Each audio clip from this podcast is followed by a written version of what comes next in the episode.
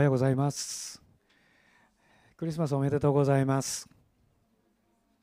今日は第3アドベントなのであのバーチャルなんですけどろうそく3本立てて 見ました。あの4本のろうそくの時もあれば5本っていう説もありましてで5本はそのクリスマスイブの日につけるっていう、まあ、4第4アドベントまで行って、まあ、5本目っていうのもあるそうなんですけれども、まあ、私たち4本の方で、えー、今日は第3番目ということで本来ならこういう、えー、アドベントキャンドルをですね立てていくわけなんですけれども、えー、先週は第一日曜だったんですけれども、えー、クリスマスの礼拝で大きな会場でしたので今日生産式の方を行ってまいりたいと思います。どうぞお立ちいただいて使徒信条をご一緒に告白してまいりましょう。使徒信条我は天地の作り主全能の父なる神を信ず。我はその一人子我らの主イエス・キリストを信ず。主は精霊によりて宿り乙女マリアより生まれ。ポンティオ・ピラトのもとに苦しみを受け十字架につけられ死にて葬られ。黄泉に下り3日目に死人のうちよりよみがえり。天に昇り全能の父なる神の右に座したまえり。賢より来たりて生ける者と死にたる者とを裁きたまわん。我は精霊を信ず聖なる行動の境界生徒の交わり罪の許し体のよみがえり常しえの命を信ず。アメン。どうぞお座りください。ただいまから主イエス・キリストが定められた生産式を行います。生産式は主イエス・キリストが十字架にかかられる前夜弟子たちと食事を最後の食事をとるときパンを取り祝福して後これを裂き弟子たちに与えまた杯を取って弟子たちにお与えになり主が再び来られる日までこれを守るようにと定められたものです。それは私たちの罪のために十字架にかかり贖いの死を遂げられたキリストを示す新しい契約です。御言葉にふさわしくないままでパンを食べ主の杯を飲むものがあれば主の体と血に対して罪を犯すことになる。また身体をわきまえないで飲み食いするならばその飲み食いが自分を裁くことになると勧められています。今主の見前に自らを深く顧み悔い改めて信仰を持って生産に預かりましょう。この生産に預かる時キリストは私たちのうちに親しく望んでおられます。またこの生産は私たちが主の愛のうちに一つであることを表すものです。愛する皆さん救い主イエス・キリストを信じキリストのしもべとしてふさわしく生きることを願っている方々は全てこの生産に招かれています。いずれの教会の方であっても同じ信仰を告白している方は共に生産に預かってください。お祈りいたします。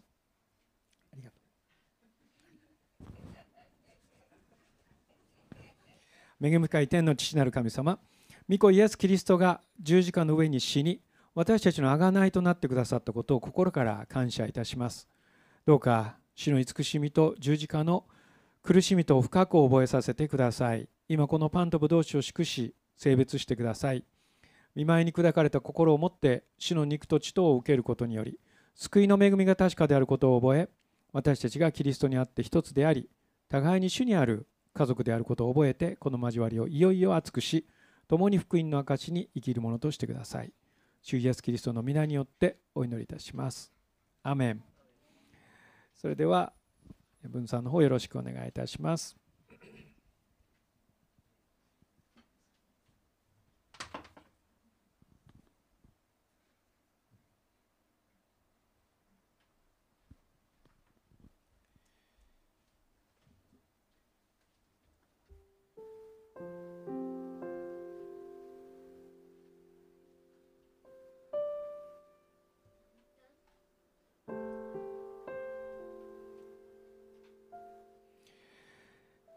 聖書を読みいたします。マタイによる福音書26章26節。彼らが食事をしている時イエスはパンを取り祝福して後これを裂き弟子たちに与えて言われた。取って食べなさい。これは私の体です。またまた杯を取り感謝を捧げた後こう言って彼らにお与えになった。皆この杯から飲みなさい。これは私の契約の地です。罪を許すために多くの人のために流されるものです。ただ言っておきます。私の父の御国であなた方と新しく飲むその日までは私はもはやブドウの実で作ったものを飲むことはありません。コリント人の第一の手紙11章23節。私は主から受けたことをあなた方に伝えたのです。すなわち主イエスを渡されるよパンを取り感謝を捧げて後それを先こう言われました。これはあなた方のための私の体です。私を覚えてこれを行いなさい。夕食の後杯をも同じようにして言われました。この杯は私の血による新しい契約です。これを飲むたびに私を覚えてこれを行いなさい。ですからあなた方はこのパンを食べこの杯を飲むたびに主が来られるまで主の死を告げ知らせるのです。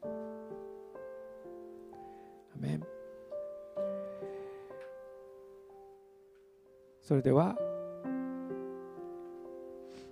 パンを取りいただいて私たちの主イエスは渡されるよ。パンを取り感謝してこれを裂きこう言われました。取って食べなさい。これはあなた方のために与える私の体です。私を覚えるためこのようにしなさい。信仰を持って心の内にキリストを味わいましょう。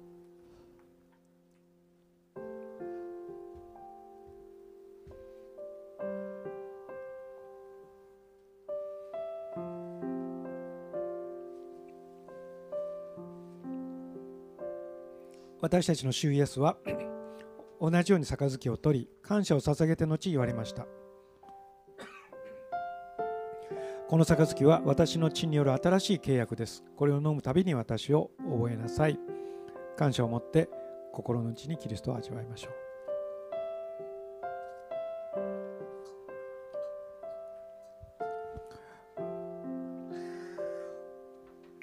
お祈りいたします。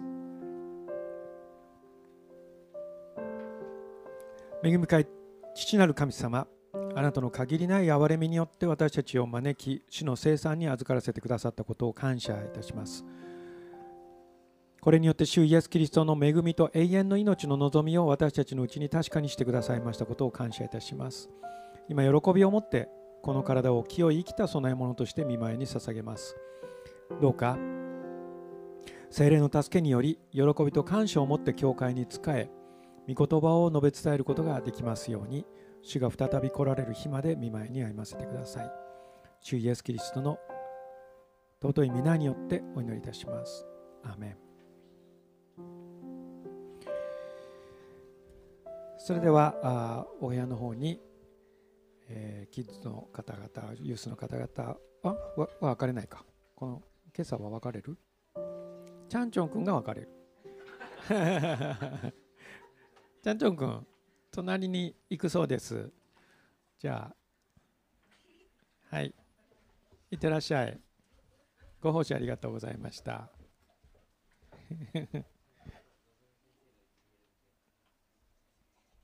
あのぞむ先生言ってくださるそうです。改めてクリスマスおめでとうございます。先週はあ桜ホールの方にですね大勢の方々いらっしゃって本当に感謝いたします。もう本当にあの準備もすごく大変だったんですけれども、えー、もう直前まで私ももうなんかコンピューターが動かなくてガチャガチャやってましてもうなんかいつもガチャガチャやってますね私ね。本当にそういう印象を持たれてるなと思うし本当だと思うんですけれど もうなんでこうなっちゃうのかなと動くはずのものが動かないっていうのはとってもあのすごく焦ったんですけれども、えー、なんとか、えー、皆さんと共にクリスマスをお祝いすることができて感謝いたします。えー、今日はあ国立市の合同のキャロルをですねここの多摩信用金庫の、えー、角のところでですね一緒に歌うことになっておりますので、まあ、4時半から、まあ、ぜひ加わっていただければと思います。もう本当にあの全然練習しなくていいです。歌えればいいそうです、まあ、歌えなくてもいいそうです。あとこう私今お持ちの赤いですね。この来週のチラシをなんと配ってくださると。私本当に感動したんですね。こう普通だったらみんなのたあのチラシを配るんですけれども私たちのために配りましょうって言ってくださって本当にあの感謝しています。ぜひ他の国立市にある教会の先生やまた、兄弟姉妹と、そういうお知り合いになって一緒に歌う時を持つことができればと思います。えー、以前まあよく言われた中にトランスフォーメーションという、えー、現象が世界中で起こったっていう話があるんですけれども、まあ、今も起こっていると思うんですけど特にあの南米のですねもう麻薬でもうどうしようもなくなっている町がですね、まあ、ある牧師が、えー、その町の教会をみんなこうまとめてですね、まあ、祈り会を始めたというわけですね。そしてもう大きな会場球場でですね、まあ、祈り会を始める時にもう脅迫ですね、まあ、麻薬組織がそこあるわけですね。ギャングがいるわけですから。もうそんなことするんだったらもう殺すぞっていうふうにですねもう何度も脅迫された中でもそれを恐れないで祈り会をしていった時に本当に神様がその悪に染まったですねもう本当に毎日も殺人が絶えないような町がですねどんどんどんどん変えられてそして、えー、平和になったっていうんですよね。もう警察でさえも買収されていて当てにならない、まあ、そのような町だったんですけれどもそこでですね本当に平和が訪れてそういう麻薬組織が撲滅されて、えー、いったっていうお話がありますけれどもその一番先頭に立っていた牧師はですね、えー、暗殺されてしまうわけなんですよね。そのような悲しい出来事の背景にもう町全体のキリスト者がですねクリスチャンが立ち上がってもう私たちはこういう不正にはもう黙っていないぞと神様何とかしてくださいと祈り始めた時にその町が変わるっていうことがねその町だけではなく、えー、フィジーの方でもあの水が良くなったとかね。その町だけ水が良くなってまたそこそこの後の下流はまた水が悪いとかですね。さまざまなこう奇跡が起こるようになりました。その背景にあったのは町全体でですねもうクリスチャンが教派や教団を超えてですね教会を超えて一緒に祈り始める時一緒に祈り始めまた礼拝始めそして賛美始める時に神様がそこに働いてくださったという事実があります。ですから、えー、ぜひですね私たちも、ま、今晩、ま、参加するかどうかはまたそれは強制ではないんですけれどもぜひ祈っていただきたいですね。この国立という町が神様によって、えー、救われるようにここにリバイバルが来るように、えー、そのことを神様は必ずなしてくださるということを信じてまいりたいと思います。さて今日静かな夜に訪れる良い知らせというお話をしたいと思います。ルカによる福音書の2章8節からお読みいたします。さてその地方で羊飼いたちが野宿をしながら羊の群れの4番をしていた。すると主の使いが彼らのところに来て主の栄光が周りを照らしたので彼らは非常に恐れたと書いてあります、えー、静かな夜に現れた天使のことがここで書かれています。もう多くの方はそれをよくご存知だと思うんですけれどもクリスマスのえー、一つの出来事をですねベツレヘムで、えーまあ、ベツレヘムの郊外外側ですね町の中ではないと思うんですけれどもそこで羊が夜の番をしていたというんですね、えー、2章8節。さてその地方で羊飼いたちが4番野宿をしながら羊の群れの4番をしていたすると主の使いが彼らのところに来て主の栄光が周りを照らしたので彼らは非常に恐れたとあります羊飼いたちはベツレヘムの外側で羊のこの4番をしていたんだということなんですけれども、まあ、きっとこう静かな夜だったに違いないと思います。まあ、清この夜という、まあ、一番クリスマスで歌われる歌はですね英語では、まあ「サイレントナイト」っていうふうに始まるわけですよね。まあ、山下達郎も「サイレントナイト」っていう「ホーリーナイト」って歌ってますけど、まあ、それはそこから取ってるわけであの本当に静かな夜とまあ、聖夜とも書きますね清い夜とも書きますけれどもこの静かな夜っていうことがすごく大事だと思うんですね。えー、本当に羊の、まあ、声しかしない、まあ、そのような、まあ、星がもう本当に降ってくるようなそういう夜だったに違いないわけですけれども、えー、そこでですね静かな、まあ、いつもと変わらない、えー、夜だったかもしれないんですけれどもそこでですね、えー、いきなりえ天使たちが現れたわけですね。もしこれが騒がしいですねこう昼間であったなら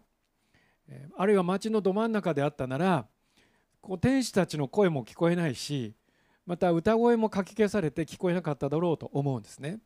もちろんもう天使が来たらもう大騒ぎになることは間違いないんですけれどもこの本当に少ない静かな夜に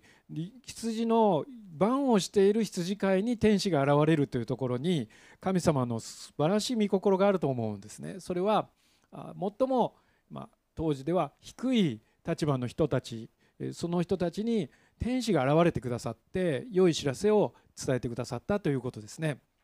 さてまこの2年間もほとんど2年間に近い形でコロナ禍の中でですね皆さんはどんなことに気づかされたでしょうか、えー、ちょっと飛ぶんですけど詩篇の46編の10節にこう書いてあります。一緒に読んでみましょう。やめよ知れ。私こそ神。私は国々の間で崇められ地の上で崇められる、まあ、ここのですね英語で、まあ、be still という言葉この still っていう有名な賛美がありますけれども静まって知れという賛美ですけれどもこの「やめよ」っていうのがねいつも私ちょっと役としては、ま、そうなのかもしれないの何をやめるのっていう ふうにいつも思うんですけれども本当にこう、え、静まれってことですよね。静まってそして、え、知りなさいと私こそ神であることを知りなさい、ね。ま、先ほども私はあのすごく忙しい人間だと思われているっていう思われてるだけじゃなくて本当だっていうこともあると思うんですけれどもえー、去年の夏ね私たち実はちょっと一回東京のど真ん中を、えー、自転車でちょっとだけ走ったことあるんですね。でまだ恵美子先生今肩が痛くて自転車乗れなくなっちゃってるんですけどあ2人でなんかあの朝走ったら東京駅の前走ったんですよ。でこれ本当に自分で撮った写真なんですけどこれありえないですよね。朝ですよ。通勤時間帯、ね、でももう全く誰もいないんですよね。いなかったんですよね。でこんな東京があるのかっていうぐらいですね。銀座も通りましたけど銀座でもっと写真撮ればよかったと思うんですけど誰も通ってないですよね、まあ、そんな、えーまあ、永田町も通りましたけれども誰もいないわけですよね。そんな東京がですねそんな日本の街があっただろうかと思うほど静かだったんですよね。この2年間私たちは本当に耐えに耐えているんじゃないかなと思います、えー、そしてこれまでの常識が全く変わっていく日々を経験しているわけですね、えーまあ、変わらず通勤通学をなさっている方もいるかもしれないんですけれども、まあ、多くの方々はもう通勤しなくなった通勤が必要なくなった方もいらっしゃいますねテレワークによって。あるいは、まあ、今日菅さん帰ってきてくださっていますけれどももうほとんど2年近くですねシンガポールから帰ることできなかった、えー、また宮田さんのご主人もドイツから帰ることができてなかったんですけど先日帰られたそうですけれどもほとんど2年ですよね。海外との行き来もできなくなった、えー、また、え、人々と会えなくなる、ね、こうやってこう話するのでもこんなあ透明の板を返して話してこれ本当に意味あんのかなって私も思わなくはないんですけれど、まあ、でもあるんでしょうね。ここになんかこう唾が飛んででウイルスがウェーっているんですかね。分かんないんですけれど、まあ、とにかくですねそういうこう今までだったら本当に馬鹿げたことね、それをもうみんな大真面目にやらなきゃいけなくなっちゃった、ね、そして今まではですね当たり前だと思ってた。もう会社に行かなきゃいけない。学校に行かなきゃいけない。もう満員電車乗らなきゃいけない。そして朝から晩までその机に座ってなきゃいけない、えー、そしてもう苦しい中でもこうしなきゃいけない。ああしなきゃいけない。そういうことは当たり前だと。社会人なら大人なら学生ならあまたさまざまな立場の人が当たり前と思ってこったことがこうガラガラと崩れていく2年ですよね。えー代替手段としてのオンラインが多用されるようになりました。Zoom なんて言葉知らなかったですよね。もうそんなことがあるって知らなかった、ね、でももうあもうみんなズームズームズームね。もう何でもズームでなんか本当に飽き飽きしたんですねズームに、えー、そんな中で私まあちょっとズームのピアノ教室始めているんですけれど。あのついにズームでピアノ教室までやるようになってですね。まあ、本当大変ですよ、ズームでピアノ教室、大体音ずれるんですから、みんなで弾いたらね、もうガシャガシャ、ぐちゃぐちゃですよね、えー、でもですね、まあ、なんとかそれをやりながら、あ事業を少しでも 前に進めてですね、えー、特に私の重荷を持っているのは、えー、そんなに大きくはない、まあ、奏楽者が困ってるピアニストが困ってるそういう教会のピアニストを助けたいという思いがありまして、まあ、それをやってるんですね。うちではその困ってる人いないのであのうちにはニーズはないんですけれど他の教会ではですね、まあ、本当にどうしたらいいかわからない、まあ、先日もですね8ビートと16ビートの差がどうしてもわからないっていう質問を受けてもう頭抱えてるんですけれど、まあ、何の話か分からない方はスルーしてください。でまあ、そんなことをやりながらですねオンラインで、えー、もうどこにいるかは関係ない、ね、だからもう都内からどんどん人が出ていってですね。そしてもう地方のもう本当に静かな田舎で、えー、すごい仕事をしているような人もいるわけなんですけれども。それは自由と言えるのかそれとも不自由と思うのかはさまざまな人のえー、立場によって違うでしょう医療従事者の方々はもう殺人的に忙しくなったし保健所の方々もそうだしまた本当にエッセンシャルワーカーと言われている方々も忙しくて仕方ないあるいはいろいろな危険にさらされているそういう方々も一方ではいらっしゃるということがあるわけなんですね。いずれにしても私自身は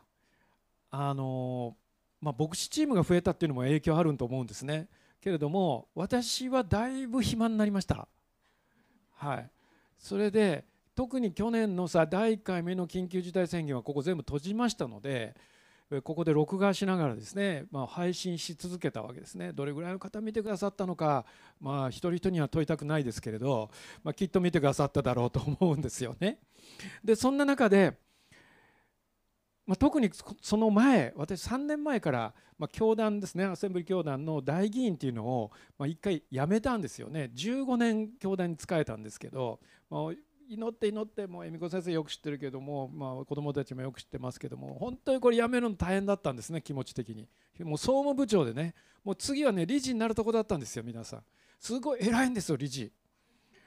知ってます？私理事になるなんてね全然夢にも思わなかったですね。もう自主開拓した人間が理事になれるなんていうことはないんですよ。だけどねもうついに来たかというふうに思ってたんですけど一方で理事を近くで見てたら本当に殺人的に恐ろしい忙しさなんですよね。そしてまあ心も本当に使うしもう大変なことになるっていうことで、まあ、神様に祈って祈って祈ってどうしましょうって言った時に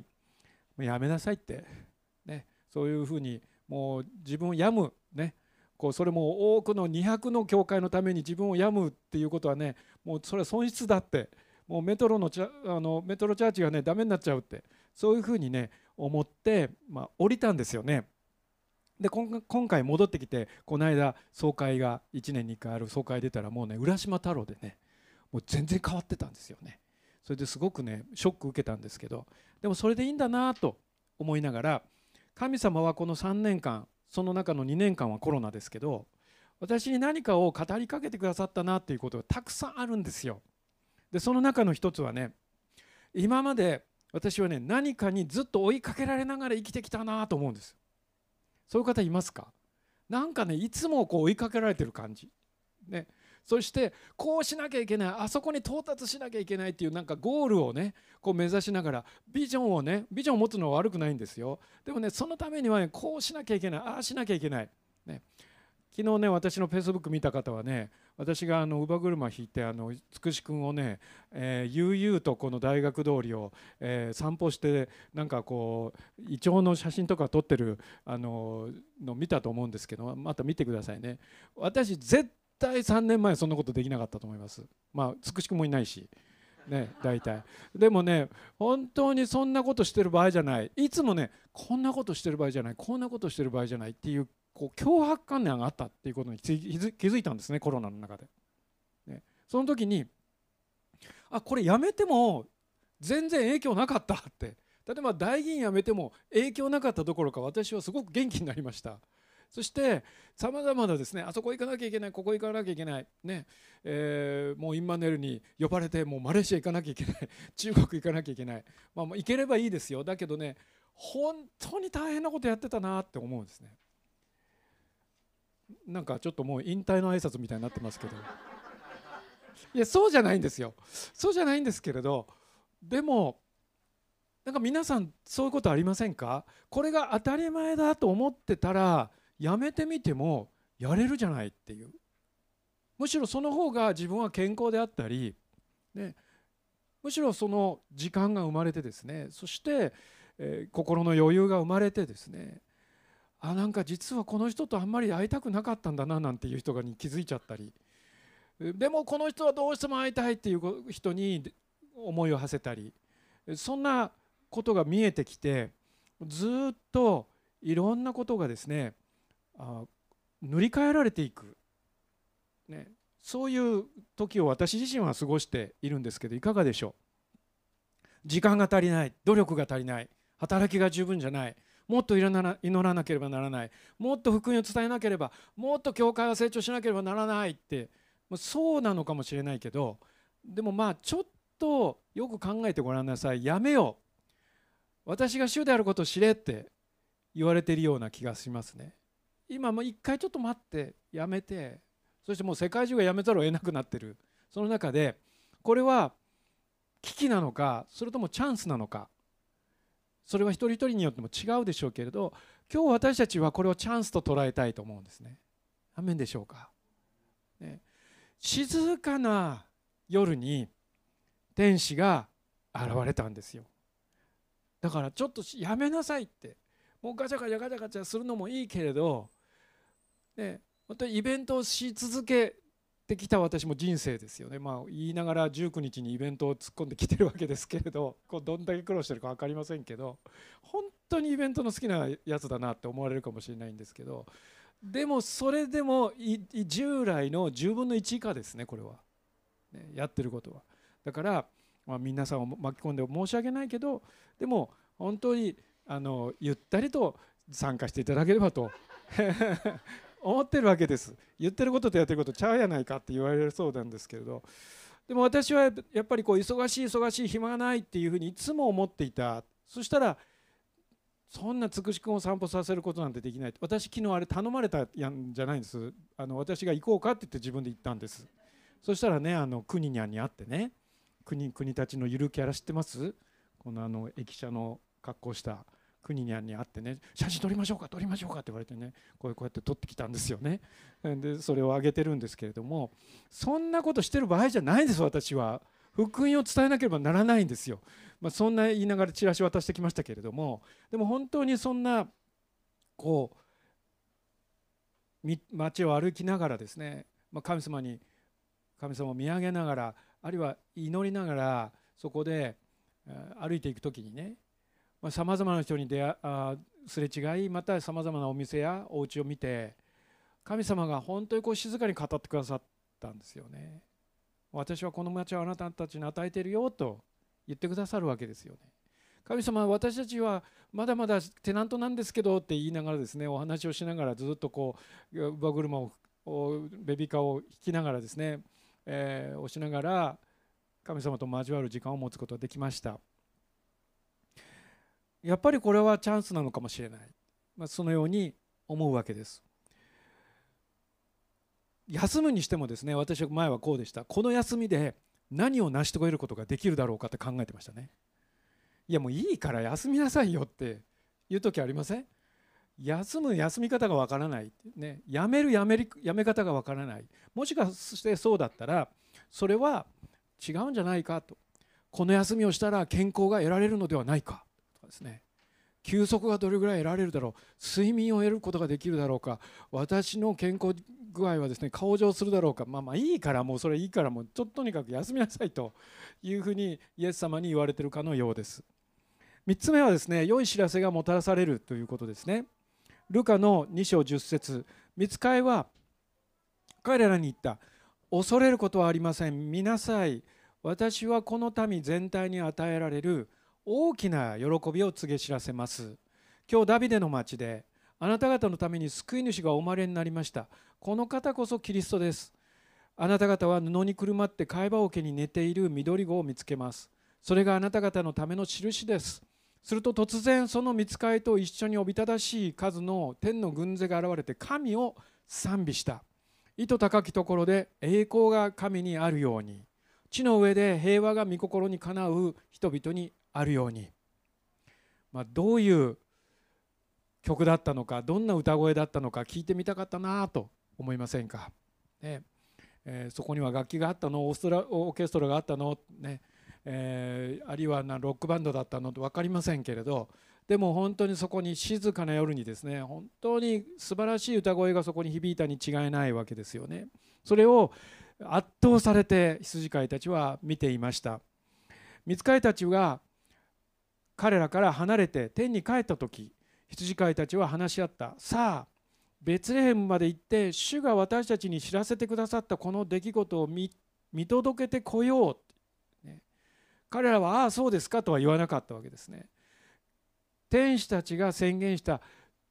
救い主が生まれたという知らせについてですねその会話桶に眠っているその赤ちゃんを探し当てるように私たちは見届けなければならないっていうふうに彼らはもう心が燃えて燃えてですね。本当に静かな夜なんですけれど彼らの中には情熱が燃えてそして羊を連れていくしかないですからきっと羊連れながらベツレヘムの町をもう騒がしく通り過ぎていったんだろうと思うんですね。そして急いで行ってマリアとヨセフと貝羽桶に寝ている緑子を探し当てた。と書いてあります。そしてそれを目にして羊飼いたちはこの幼子について自分たちに告げられたことを知らせた。聞いた人たちは皆羊飼いたちが話したことに驚いたと書いてあります。天使たちはこの日ベツレヘムで生まれた赤ちゃんが救い主キリストであることを宣言したわけですね。私たちはその方に会った。天使に会った。天使の歌声を聞いた。その方こそキリストだということを普段はね羊飼いの言うことなんて誰も聞かないんですよ。けれども彼らは大胆にその町の人々に証言した。そして羊飼いたちが話したことに驚いたと書いてあります。天使たちは羊飼いたちに行ってみてきなさいとは命じませんでした、ね、今日生まれたって言ってるだけです。そして賛美をした。でも彼らはどうしても救い主に会いたくなったんですねこのクリスマスはそういう時です皆さん本当にこの時に多くの人々がイエス様に引き寄せられてくるというチャンスであることを覚えていただきたいですね。そうするならば神様がその人々を救いに導く大きな機会としてこの時を与えてくださっていることを知ることができるでしょう。でもぜひ追い立てられないでいただきたいと思うし追い立てないでいただきたい。静かな夜に本当に精霊が語ってくださるようにその人一人一人私たちが祈ってる一人一人にご家族や友人に周りの人たちに主は静かに語ってくださってそしてこの方こそ救い主キリストだと証言してくださるのです。彼らはキリストを探し当ててその知らせを多くの人々に知らせないではいられなかったわけですよね。神様がもたらす良い知らせまグッドニュースでありあるいはゴスペルとも言われている福音と言われているそういう良い知らせに触れる時人はもうじっとしていることはできないわけですね。ただのこれは言葉の情報ではないわけです、ね、そこに本当の救いがあるっていう確信それが霊的にやってくるわけですね。これも説明がちょっと難しいですね。私も救われた時にあ本当にこれは神様だと確信した瞬間ありましたけどそこだけは説明できないですよね。人間の言葉では説明できない。でもこの神は本当に生きているっていう確信を持ったんですね。その日から一度も疑うことないんですよね。そんなこと人間にはありえないと思います、ね、やっぱり疑うしやっぱりやめるし、ね、それを私の両親は驚きの目を持ってこの40年見てきたと思います。そのことが証になっているわけなんですけれどもだからどうか知らせることだけは知らせてあげてほしいと思います。後の情熱は後の神様がその働いてくださる部分については私たちにはどうしようもありません。けれどもあの羊飼いたちが伝えなかったら周りの人たちも知ることがなかった。そのことを覚える時私たちはまず静まってこの方を主であることを知りなさいと。この静かな夜に本当にこのクリスマスに私たちのために生まれそれも私たちのために死ぬために生まれてくださったイエス・キリストを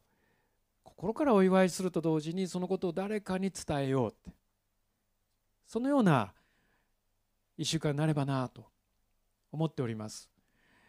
12月19日は、えー、駅舎で午後3時から歌うことになりましたけれども、えー、昨日いろんなところに、まあ、乳母車を乳母車って古いね。ベビーカーを押しながら、えー、チラシを持ってですねいろいろなところ行ったんですね。それでもう本当にあの五十嵐さんっていうそこのねあのお店に行って私のあのチラシ渡したらすごく感動してくださって、まあ、みんな見てるのはね一つのことだけです。久保田早紀が来るって、まあ、そのことだけです大体、まあ、私たちのことはあんまり見てないですよ、まあ、だけど、まあ、それでもいいからねあの今回元久保田早紀って書くの許していただいたので、まあ、そのそこからですねちょっとご紹介してでも「異邦人は歌いませんよ。異邦人は歌いませんよ」って 言って回ってますけれどももう文房具屋さんにも置いてきてお花屋さんにも置いてきてさまざ、ま知ってるわけです。だからどうか皆さんその赤いチラシをねもう3枚でも5枚でも持ってってください。そしてねカバンに忍ばせてね追ってでもいいからねこんな人来るんだよってあの羊飼いが言ったようにねあの渡してください、ね、来ても来なくても構いませんね、でも知らせなければ絶対来れません、ね、本当に聞くことから始まるんです福音は。救いは、ね、知らせる人がいなければどうして知ることできるだろうと書いてあるんです。だからどうかこのあと1週間。ね。えー、別に選挙運動じゃないんですけど何卒、えー、このクリスマスをですねお祝いする。それの外に行ってキャロルを歌ってあの駅舎で神様を礼拝できるんです皆さん。その大きなチャンスをねあそうって言わないでこれ本当に素晴らしい時なんだよっていうことをぜひ知らせていただきたい。そうするならば大きな救いに近づく一歩になる。あるいはそこで救われる方々が出る。そのようなクリスマスになるということを信じております。歴史的に本当に異例であるほどの静かな今年もクリスマス去年よりはそうではないかもしれませんけれどもこの2年、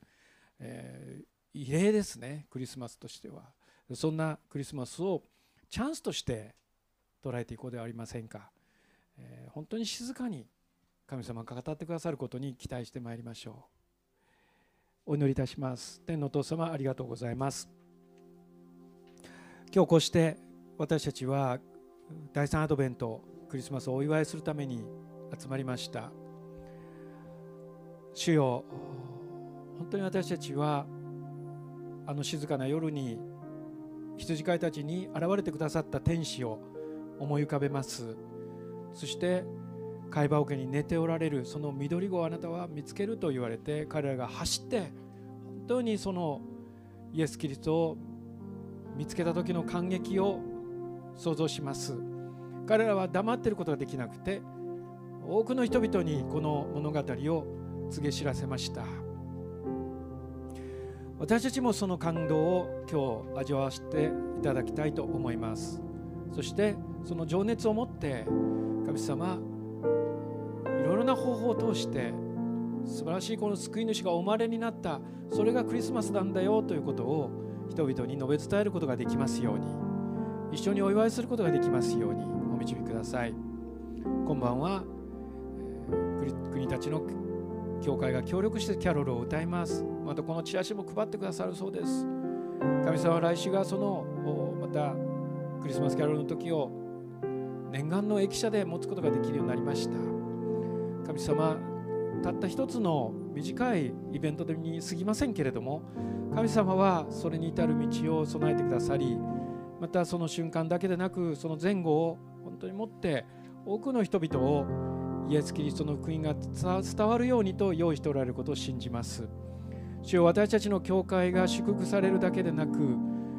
誰か私たちの関係者が救われるだけでなく神様この町が変えられることを信じますあなたはその国たちの町をまたこの周辺立川や国分寺やそしてこの東京全体そして日本全体を祝福させるためにもたらすためにこの東京メトロチャーチを建ててくださっているということを信じます。またアジアにも私たちは届いています。神様そのことをあなたは計画してくださっています。どうか主よう目を上げてあなたがなさろうとしている素晴らしい見業を称えるまた伝える一人一人となりますように。尊い主の皆によってお祈りいたします。